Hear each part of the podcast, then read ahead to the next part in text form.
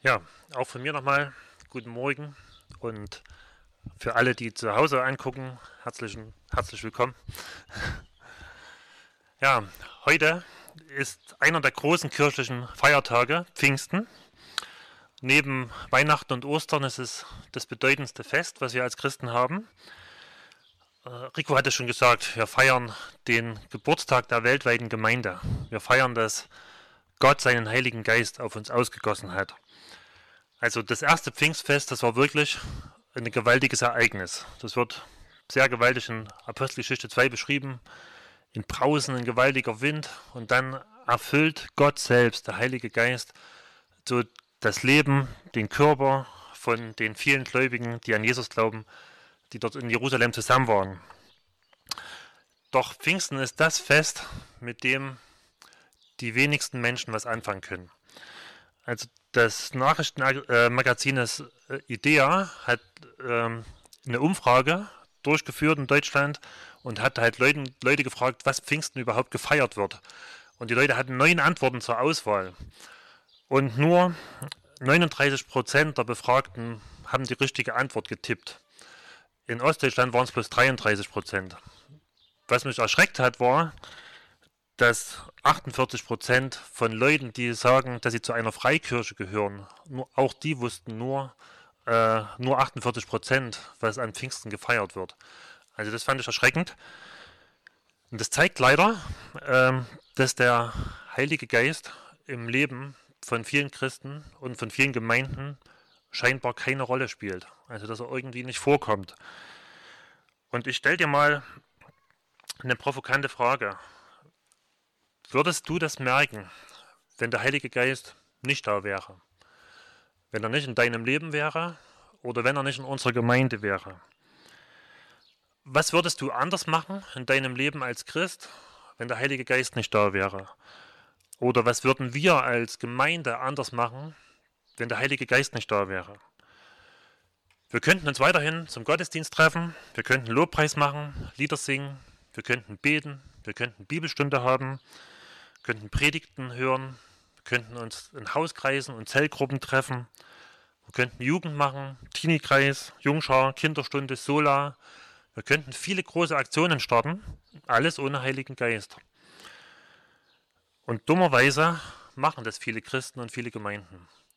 Und wenn man so die Kirchengeschichte anguckt, dann findet man große Abschnitte, wo das normale Gemeindeleben weiter stattgefunden hat, wo sich jeden Sonntag Christen versammelt haben, Gebete gesprochen haben, Abendmahl gefeiert haben und der Heilige Geist war nicht da. Und ich weiß nicht, wie es euch geht, es stehen wir selber in der Gefahr, dass es bei uns so ist, dass wir das normale Programm abspulen ohne den Heiligen Geist. Wir können uns dann zwar immer noch Gemeinde nennen, wir können uns immer noch Christen nennen, aber wir sind es nicht mehr. Die Bibel macht deutlich, Kirche, Gemeinde, das ist ein übernatürliches Gebilde. Das haben nicht Menschen erfunden. Das hat Gott selber ins Leben gerufen. Die Bibel sagt, ähm, zu Pfingsten, hallo, da, da ist Gott selber in das Leben von den Gläubigen reingekommen. Und die Bibel macht deutlich, wenn Gott in dein Leben kommt, in deinen Körper reinkommt, dann wirst du automatisch zum Tempel Gottes zum Tempel des Heiligen Geistes. So bezeichnet uns die Bibel und uns als Gemeinde auch. Also wir sind ja als viele Gläubige zusammen und da ist Gott gegenwärtig oder möchte er sein.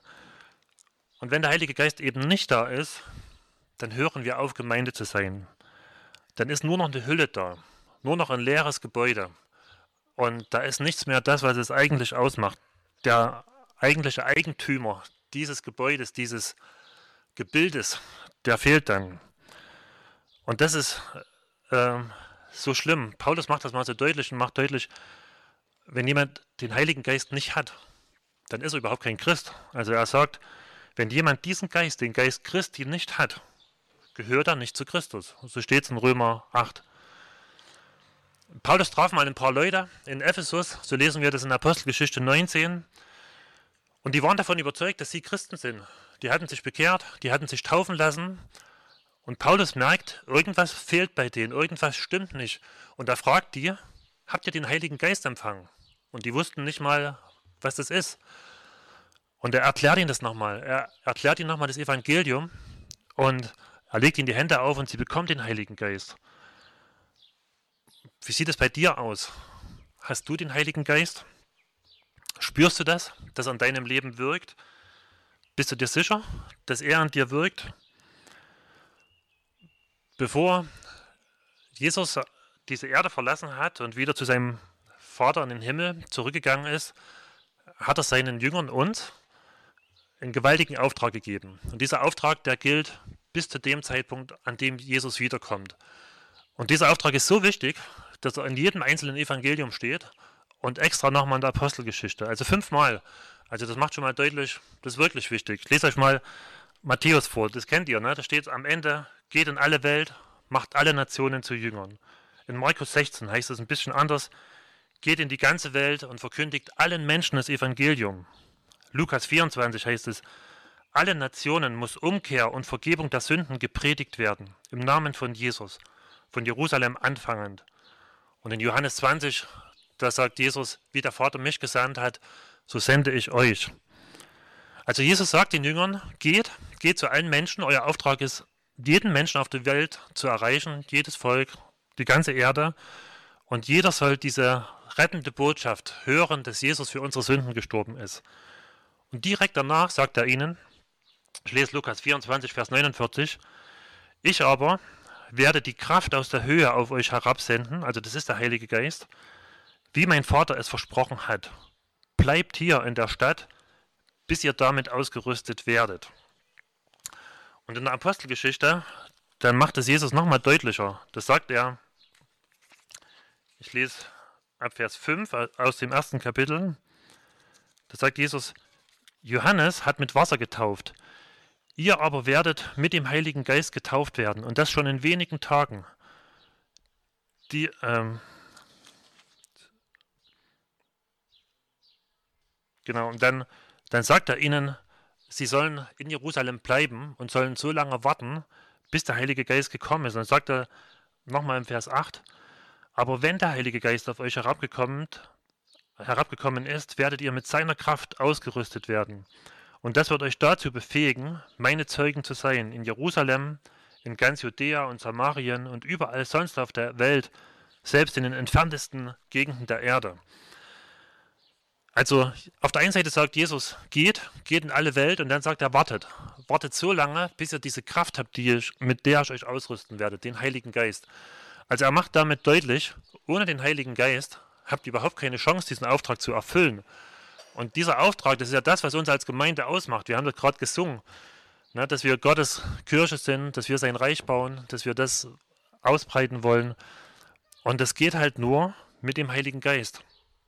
Und die, ähm, die Bibel macht das, macht das deutlich, dass ohne den Heiligen Geist, da sind wir aufgeschmissen. Da haben wir keine Möglichkeit, überhaupt irgendwas zu machen. Also, das, selbst wenn wir versuchen, irgendwas zu machen, wir werden keinen, äh, das wird keine Wirkung haben. Wir mühen uns umsonst ab. Unsere Kraft, unsere Zeit verschwenden wir einfach. Also, Leute kommen nicht zum Glauben, weil wir so eine clevere Strategie haben oder weil wir so interessant reden oder sie so gut überzeugen können. Ohne den Heiligen Geist wird überhaupt nichts passieren. Wir können vielleicht große Mengen zusammenbringen, aber das Eigentliche, das neues Leben in jemand entsteht, dass Leute überzeugt werden und sagen, ja, ich möchte ein neues Leben mit Jesus beginnen, das kann nur der Heilige Geist machen. Und der Heilige Geist ist derjenige, der erinnert uns, für wen wir beten sollen. Und er bringt uns auf übernatürliche Art und Weise mit Menschen, die Gott vorbereitet haben, zusammen. Und er wirkt in ihrem Herzen dass sie diese Botschaft annehmen. Ohne ihn können wir überhaupt nichts tun. Und deshalb machen die ersten Jünger genau das, was Jesus gesagt hat. Die warten in Jerusalem, zehn Tage lang. Die warten darauf, dass Gott das, seine Verheißung erfüllt. Und dann kommt der Heilige Geist in das Leben der Jünger als eine gewaltige Kraft und er krempelt auf einmal alles um. Und man, und man liest, die fangen auf einmal an, die Jünger, und gehen voller Mut auf die Straße und erzählen jedem, was Jesus getan hat, was Gott getan hat.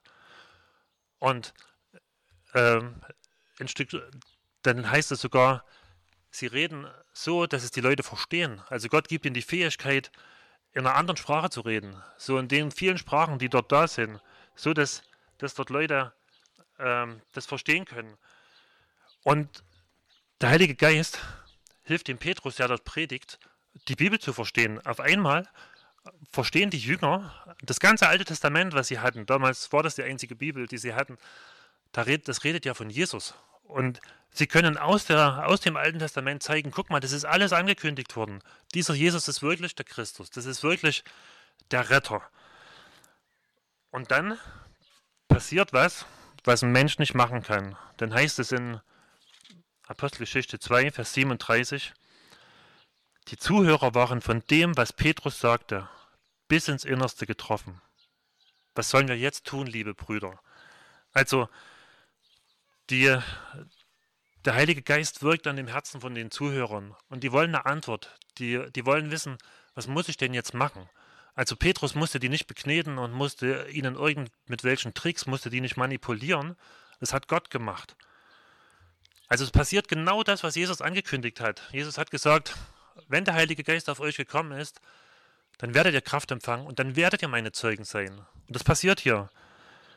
Also das, das macht deutlich, wir können nicht das Herzen eines Menschen verändern.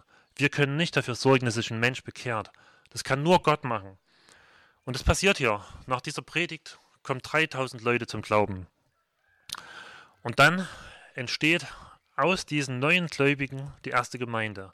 Und dann lesen wir in Apostelgeschichte 2, ab Vers 42, wie dieses Leben in den ersten Tagen, in den ersten Wochen dieser Gemeinde aussah. Und was dort geschildert wird, das ist eigentlich so ein typisches Zeichen, was der Heilige Geist in deinem und meinem Leben bewirken möchte. Das sind so Kennzeichen, wo du merkst, dass jetzt ist der Heilige Geist gegenwärtig. Da liest man, die ersten Christen, die hatten Hunger nach dem Wort Gottes. Die konnten da nicht davon, genug davon kriegen. Die wollten die Apostel predigen hören, die wollten Bibel lesen, die hatten Hunger nach Gemeinschaft, danach andere Gläubige zu treffen, die sehnten sich danach zu beten, die haben viel gebetet miteinander, die hatten Hunger danach, Abendmahl zu feiern und haben das so häufig wie möglich gemacht.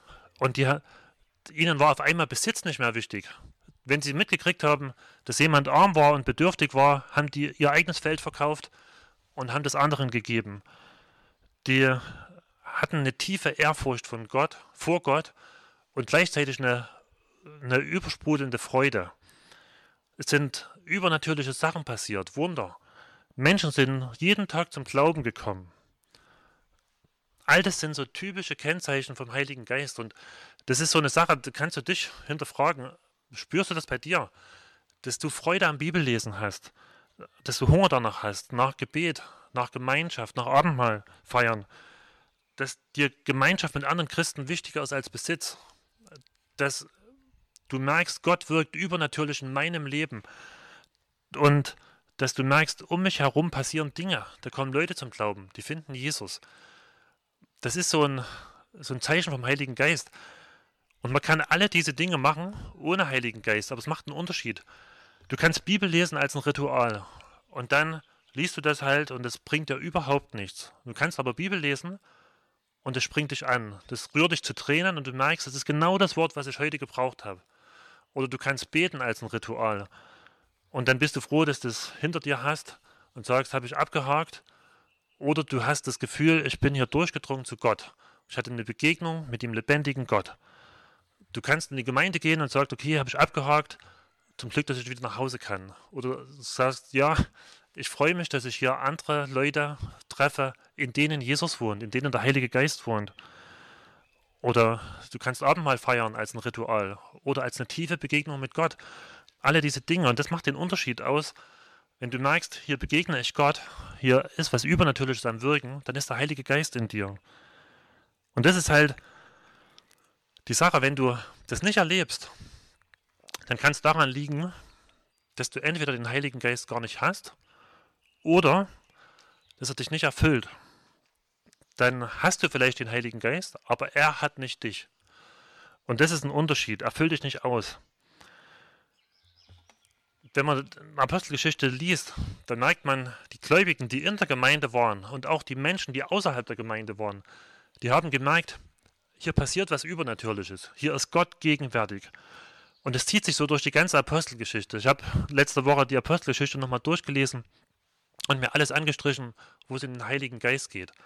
Und dann merkt man, der Heilige Geist war der, der das Eigentliche gemacht hat. Er hat dafür gesorgt, dass auf einmal Wunder geschehen sind. Und dadurch sind Leute hellhörig geworden, sind zusammengekommen und wollten wissen, wieso ist denn hier ein Wunder passiert? Wieso kann jetzt ein Gelähmter auf einmal gehen? Und die Apostel sagen, das ist durch Jesus passiert.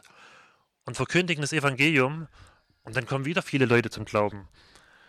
Und dann, dann sieht man, der Heilige Geist gibt ganz einfachen Menschen, die haben keine Theologie studiert, die waren einfach mit Jesus zusammen, aber er gibt ihnen den Mut und die Fähigkeit, überzeugend zu reden.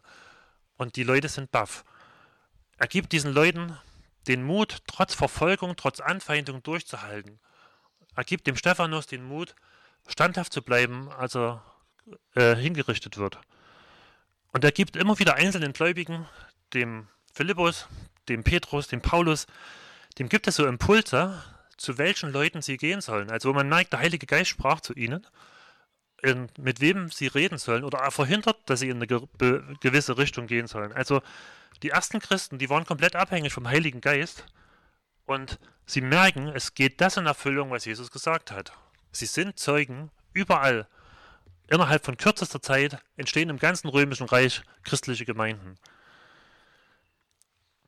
Was mir aufgefallen ist beim Durchlesen der Apostelgeschichte, dass die Gläubigen nicht nur einmal vom Heiligen Geist erfüllt worden sind. Ich lese mal vor, da heißt es in Kapitel 2, also das erste Mal, da heißt es im Vers 4, alle aber wurden mit dem Heiligen Geist erfüllt und sie begannen in fremden Sprachen zu reden. Jeder sprach so, wie der Heilige Geist es ihm eingab. Und dann im Kapitel 4, das ist jetzt, sind die gleichen Leute wieder, da heißt es ähm,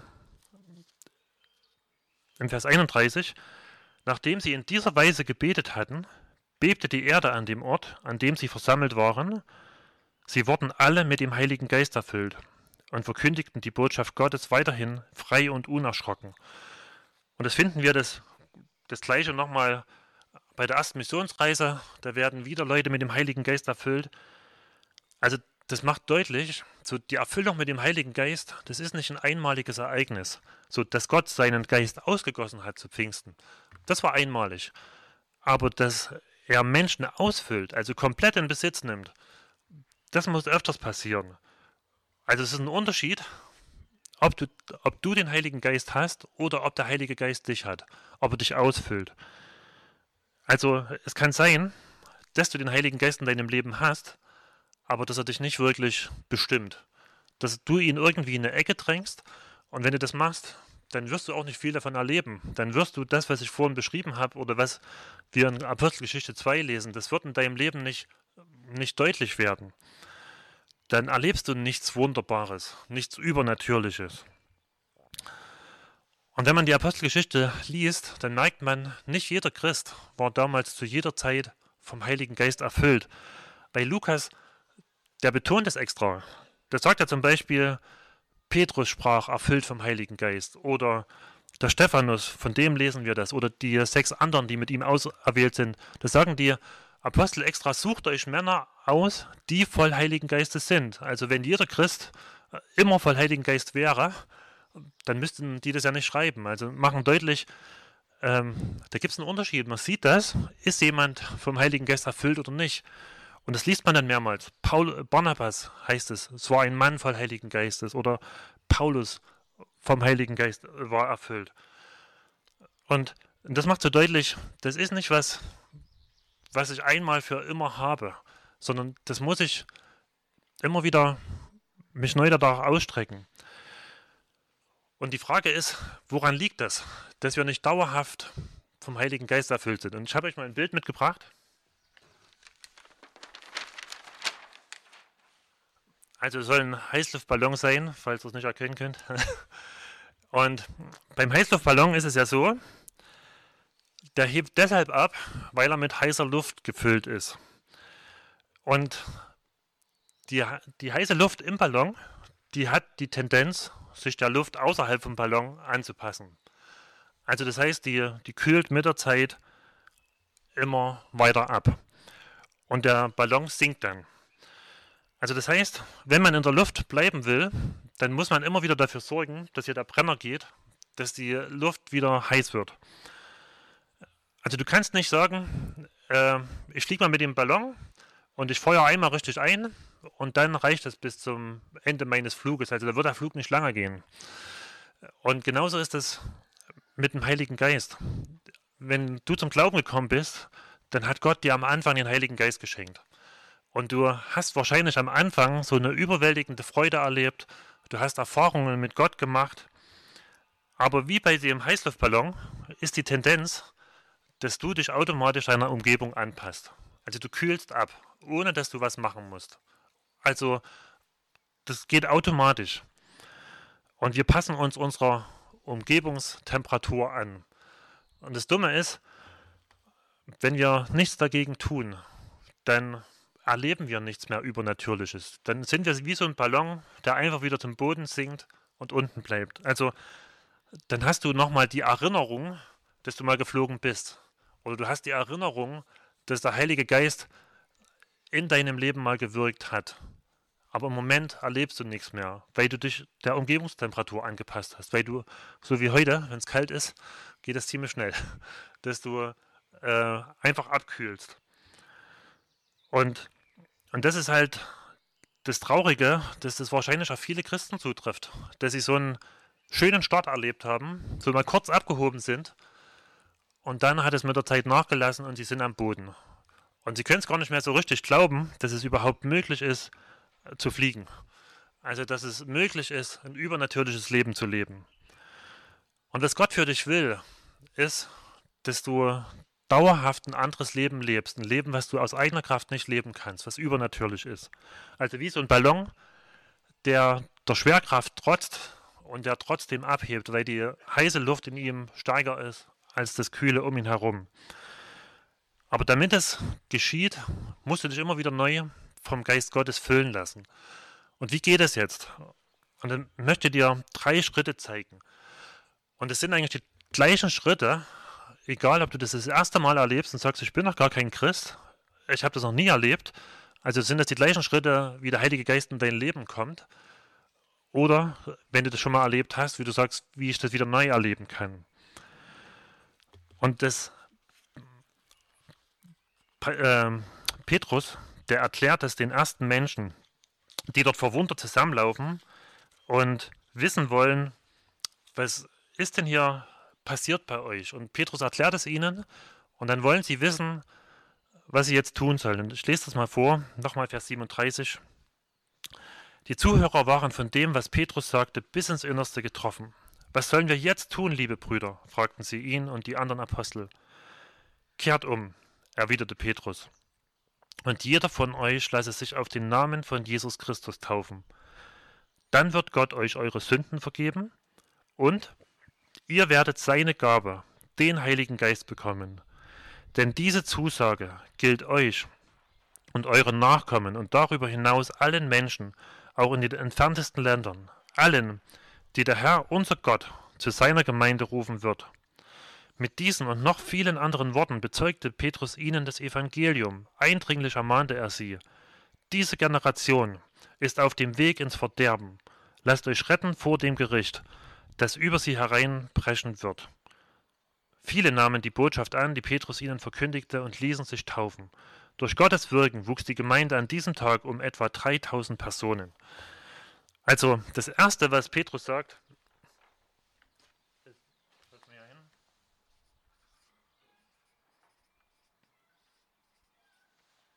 das erste, ist, äh, Umkehr.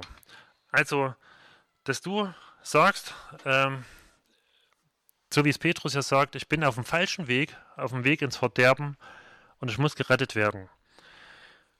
Damit der Heilige Geist in dein Leben einziehen kann, da muss alles Böse aus deinem Leben raus. Ich habe das vorhin schon mal gesagt, der Heilige Geist ist Gott und wenn er in dein Leben kommt, dann wird dein Körper automatisch zum Tempel Gottes. Und Gott kann nur in deinem Körper wohnen, in dir wohnen, wenn dieser Tempel gereinigt wurde, wenn da nichts Böses mehr drin ist. Und genau deshalb ist da Jesus auf diese Erde gekommen. Das erklärt Petrus hier den Leuten und sagt, deine Schuld muss weg. Das, was zwischen dir und Gott steht, das, was dich verunreinigt, was, was Gott daran hindern würde, in dir zu wohnen. Also Gott kann nicht in dir wohnen, wenn der Sünde da ist. Und da kann der nicht in dir wirken. Und das muss erstmal raus.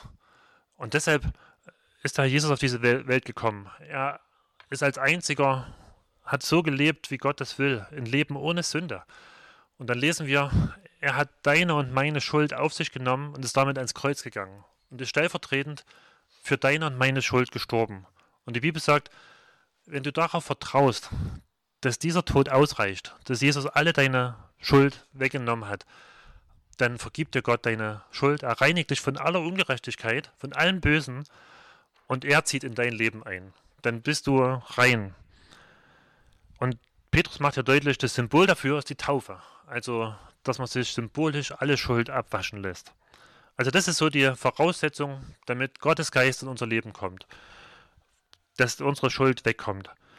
Und dann kann es halt dummerweise passieren, dass wir als Christen dann wieder, oder das passiert nicht nur dummerweise, das passiert einfach, dass wir wieder sündigen und dass sich da wieder Schmutz ansammelt. Oder dass uns andere Dinge wichtiger werden. Also dass nicht mehr Gott in uns regiert, nicht mehr er auf dem Thron sitzt, sondern wir für andere Dinge leben, für unser Ansehen, für unsere Ehre, für Vergnügen, für irgendwas, wo wir sagen, es wird mir wichtiger als Gott. Und der Heilige Geist, das ist ein Gentleman, der drängt sich dir nicht auf, der will eingeladen werden. Und wenn er merkt, dir werden andere Dinge wichtiger, du duldest Sünde in deinem Leben, die wird dir wichtiger, die liebst du mehr als Gott, dann zieht er sich Stück für Stück zurück. Also das ist wie bei so einem Heißluftballon.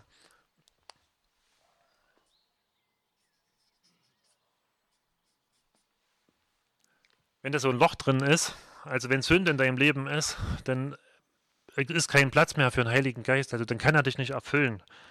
Das, ähm, da entweicht immer wieder Luft aus diesem Ballon und du wirst dieses übernatürliche Leben nicht leben können. Und wenn du merkst, das ist bei mir passiert, dann ist es dran, umzukehren. Also, dass du sagst, dass du deine Schuld vor Gott bekennst und dass diese, dieses Loch zugemacht wird.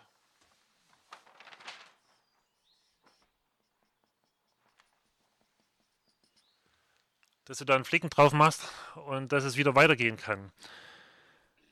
Und vielleicht ist es auch dran, dass du Gott um Vergebung bitten musst und sagen musst, ich habe eigentlich lange Zeit versucht, ohne den Heiligen Geist zu leben. Der kam in meinem Leben überhaupt nicht vor. Vielleicht hast du ihn überhaupt nicht ernst genommen. Und vielleicht ist es bei dir so, dass du sagst, naja, in meinem Denken, da kommt Gott der Vater vor, da kommt Gott der Sohn vor, aber der Heilige Geist, naja, das ist wie so, ist nicht bloß die dritte Person der Dreieinigkeit, das ist so dritte Klasse. Also das ist nicht wirklich Gott. Na, das ist vielleicht manchmal in unserem Denken so. Und die Bibel macht deutlich, da ist genauso Gott. Das ist eine Person, die redet. Gerade in der Apostelgeschichte wird es deutlich, dass der Heilige Geist direkt zu Leuten geredet hat, dass sie äh, gemerkt haben, er ist heilig, er erfüllt uns, dass sie Ehrfurcht hatten vor ihm. Und vielleicht ist das dran, dass wir auch um Vergebung bitten müssen, wo wir ihn überhaupt nicht ernst genommen haben, wo wir ihm nicht die Ehre gegeben haben, die ihm zusteht. Und dann der zweite Schritt, den, wenn du möchtest, dass der Heilige Geist dich erfüllt,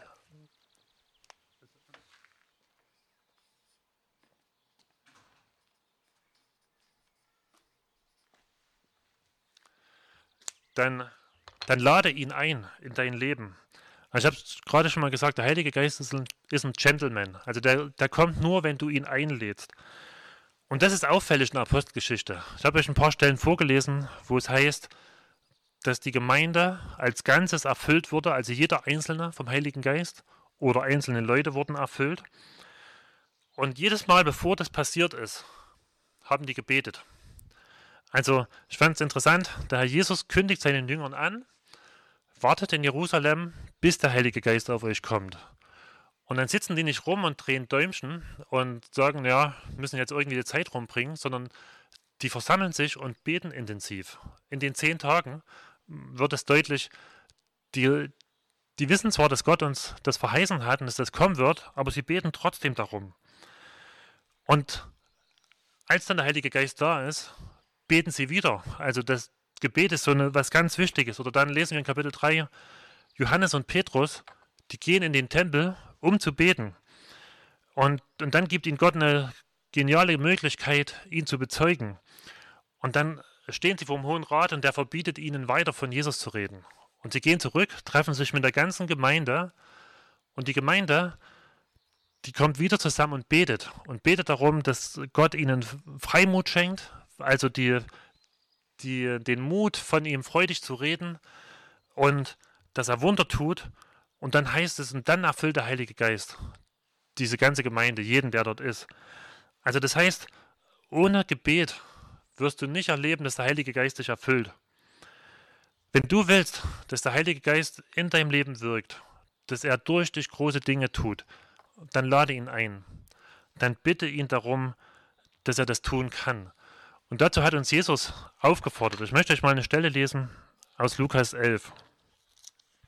Da geht es ums Gebet. Da heißt es im Vers 9. Darum sage ich euch, bittet und es wird euch gegeben, sucht und ihr werdet finden, Klopft an, und es wird euch geöffnet. Denn jeder, der bittet, empfängt. Und wer sucht, findet. Und wer anklopft, dem wird geöffnet.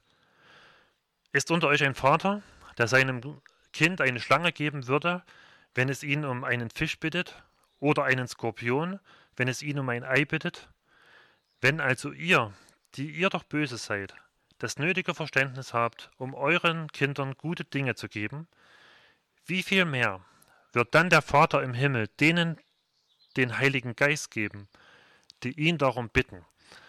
Also Jesus fordert uns dazu auf und sagt, betet darum, um den Heiligen Geist. Also wir müssen nicht darum bitten, dass Gott ihn neu ausschüttet. Das hat er einmal gemacht. Aber wir können neu dafür beten, dass sein Geist uns ausfüllt, dass wir uns ihm zur Verfügung stellen und sagen, bitte füllte mich neu in meinem Leben. Also das ist wie beim, wie beim Atmen. Also wenn du beim Atmen gehören immer zwei Sachen dazu. Du musst einatmen und ausatmen.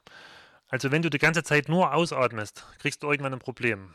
Und umgedreht genauso. Wenn du nur einatmest, geht auch nicht. Und man kann es so als geistliches Atmen bezeichnen, dass du sagst, das Ausatmen ist, ich lasse alles Schlechte, alles Unreine, alles Böse, was sich im Laufe einem Tag ansammelt, das lasse ich raus. Das gebe ich ganz bewusst Gott ab. Das muss ich jeden Tag machen. Ohne dass ich da viel dazu tun muss, kommt da Böses.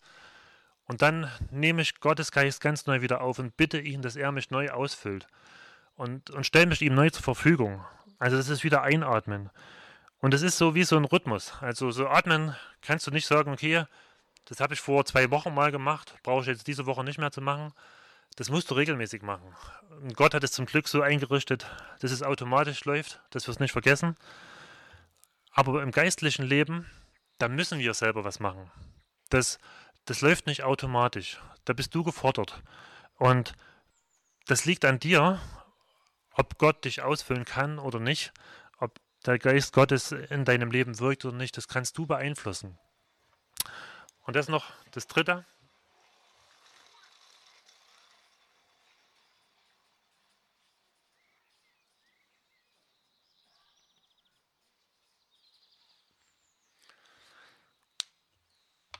Also lass dich immer wieder ganz neu füllen von dem, von dem Geist. Das ist vielleicht jetzt ähnlich wie das zweite, aber ich habe das vorhin schon mal ähm, deutlich gemacht. Bei dem Heißluftballon, da, wenn du nichts machst, wenn du am Anfang mal kurz viel anfeuerst und dann nichts wieder machst, dann wird der Ballon sinken.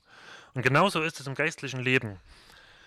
Wenn du nichts machst, weder was Gutes noch was Schlechtes, dann lässt die Erfüllung mit dem Heiligen Geist immer weiter nach. Du kühlst geistlich gesehen ab. Wir alle leiden geistlich gesehen an Alzheimer. Also das heißt, wenn du, heute eine intensive Begegnung mit Gott hast, und du hast vielleicht in, Gottes Wort was gelesen, es hat dich so sehr angesprochen, es hat dich vielleicht zu Tränen gerührt, oder du hast eine Gebetserhörung gehabt, oder irgendwie, wo du merkst, da hat Gott dich mit Menschen zusammengeführt, das war übernatürlich. Ist vielleicht jemand, ein Mensch zum Glauben durch dich gekommen. Und dann denkst du, das ist so eine gewaltige Erfahrung, das werde ich nie wieder vergessen. Dann schläfst du eine Nacht drüber und am nächsten Tag ist es verblasst. Das ist nicht mehr frisch, das ist nicht mehr da. Das heißt, der Teufel, der raubt dir über Nacht deine geistlichen Erfahrungen. So das, was gestern so frisch war, da denkst du heute, naja, wieso hat denn mich der Bibeltext gestern so angesprochen? Oder äh, vielleicht war das mit der Gebetserhörung einfach bloß Zufall. Und du merkst da gar nicht mehr, äh, du erinnerst dich gar nicht mehr dran, was da wirklich passiert ist. Also du kannst es nicht festhalten, diese, diese Momente. Oder im Alten Testament haben wir so ein Beispiel davon, das Volk Israel, das hat jeden Tag Manna gesammelt und ist am nächsten Tag verfault. Also sie konnten das nicht aufheben. Und genauso ist es mit unserer geistlichen Erfahrung. Das musst du jeden Tag neu sammeln. Also das heißt, du kannst nicht festhalten, aber du kannst jeden Tag neue Erfahrungen mit Gott machen. Und das ist wie bei diesem Beispiel äh, mit dem Heißluftballon. Da muss man halt regelmäßig immer wieder den Brenner anschalten. Wieder dafür sorgen, dass wieder neue, neue heiße Luft diesen Ballon erfüllt. Und Paulus macht das deutlich im Epheserbrief, und das möchte ich noch lesen. Im Epheser 5, Vers 18, da heißt es,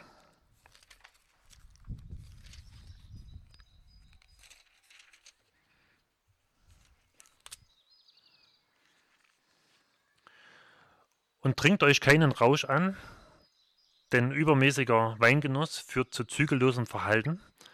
Lasst euch vielmehr vom Geist Gottes erfüllen. Ermutigt einander mit Psalmen, Lobgesängen und von Gottes Geist eingegebenen Liedern. Singt und jubelt aus tiefstem Herzen zur Ehre des, des Herrn und dankt Gott dem Vater immer für alles im Namen von Jesus Christus, unserem Herrn.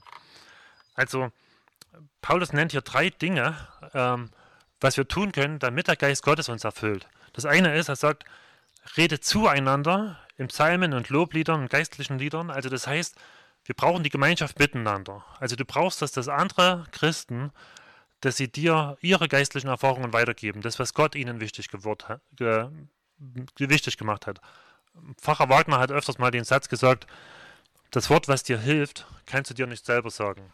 Und das ist wahr. Also wir brauchen andere Christen, die ein Bibelwort, was wir, was wir vielleicht schon mehrmals gelesen haben, genau in deine Situation hineinsprechen. Auf einmal spricht dich das an.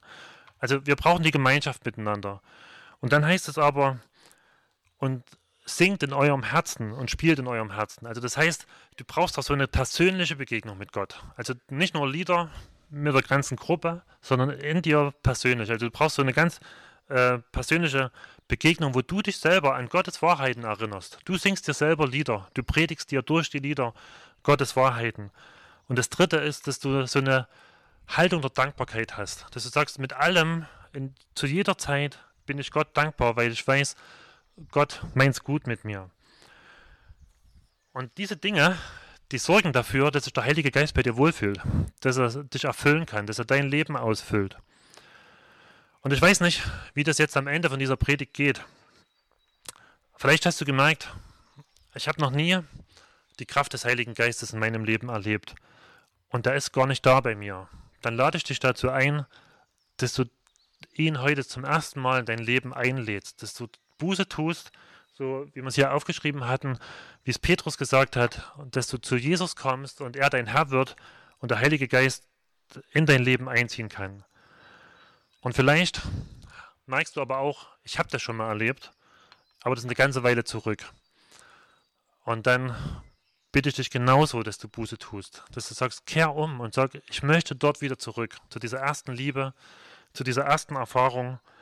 Dann räum die Dinge, die den Heiligen Geist in deinem Leben stören, räum die raus. Deine Götzen, deine Sünden und lass ihn ganz neu in dein Leben rein, dass er dich füllen kann und bitte ihn, stell ihm dein Leben zur Verfügung und bitte ihn, dich zu gebrauchen, so wie er dich gebrauchen will.